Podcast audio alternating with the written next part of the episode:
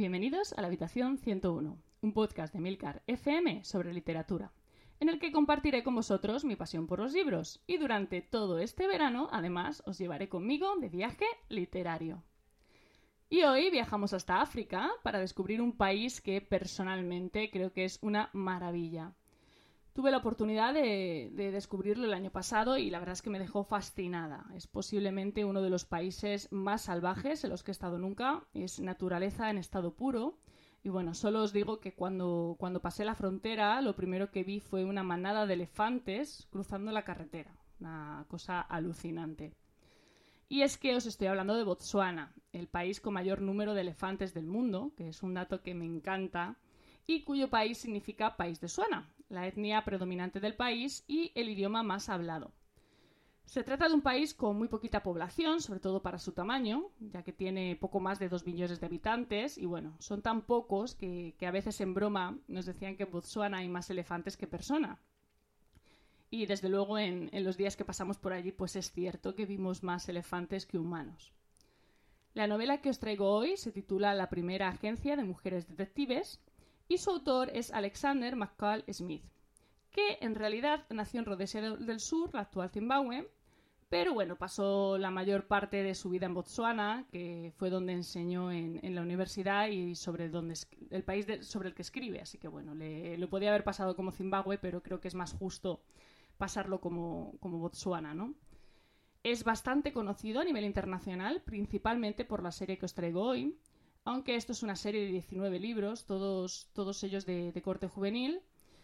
Y bueno, yo solamente os voy a hablar del primero, que se titula exactamente igual que la serie, pero que también podéis encontrar como la primera detective de Botswana. Están protagonizados por Precious Ramsod, una mujer de Gaborone, que es la, capital del país, que bueno, tras, tras vender la herencia de su padre, funda la primera agencia de detectives de Botswana. En el libro se entremezcla la vida personal de Precious, su pasado y su historia personal, con los casos que van llegando a la agencia de detectives. Son casos más o menos sencillos, al menos en apariencia, ¿no? Un coche robado, un, hombre que ha desaparecido, un padre que se ha perdido, que la detective va resolviendo con, bastante agilidad y sobre todo con mucho ingenio, porque realmente, aunque son sencillos en apariencias, luego siempre tienen algún truco, ¿no? En ese punto me recuerda mucho a las primeras novelas de Sherlock Holmes, aunque bueno, salvando las distancias y, siendo nuestra detective un poquito más como de andar por casa, ¿no?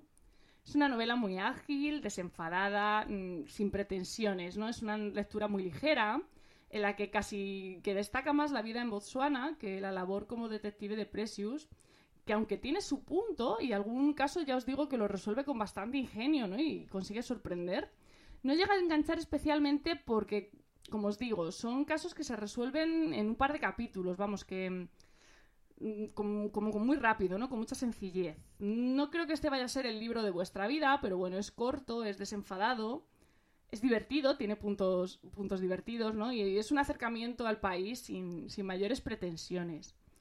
Se hace bastante distendida la lectura y, bueno, como os decía, eh, tiene algún punto así graciosillo, así que no es una lectura inolvidable, pero bueno, entretiene y es ligero.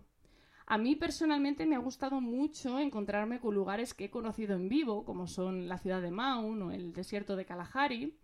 Palabras que reconocía, como los famosos biltong, que es una especie de carne seca en tiras que se vende allí mucho. Y, creedme que no es exagero cuando os digo, porque yo creo que en todos los supermercados de, Botswana eh, se pueden encontrar. Y bueno, tienen un sabor así como muy intenso. Y bueno, en general me ha servido para recordar un poco mi paso por el país gracias a, las aventuras de esta inusual mujer detective.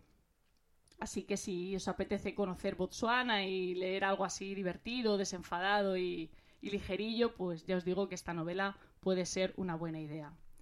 En fin, muchísimas gracias por, por, el tiempo que habéis dedicado a escucharme. Espero vuestros comentarios en nuestro grupo de Telegram, t.me barra habitación 101 y como siempre, dejo los comentarios abiertos a sugerencias, países y libros para incluir en este viaje. Y si tenéis alguna idea, ya id dejándola por aquí porque esto se va a acabar en breve y no me va a dar tiempo a meterlo.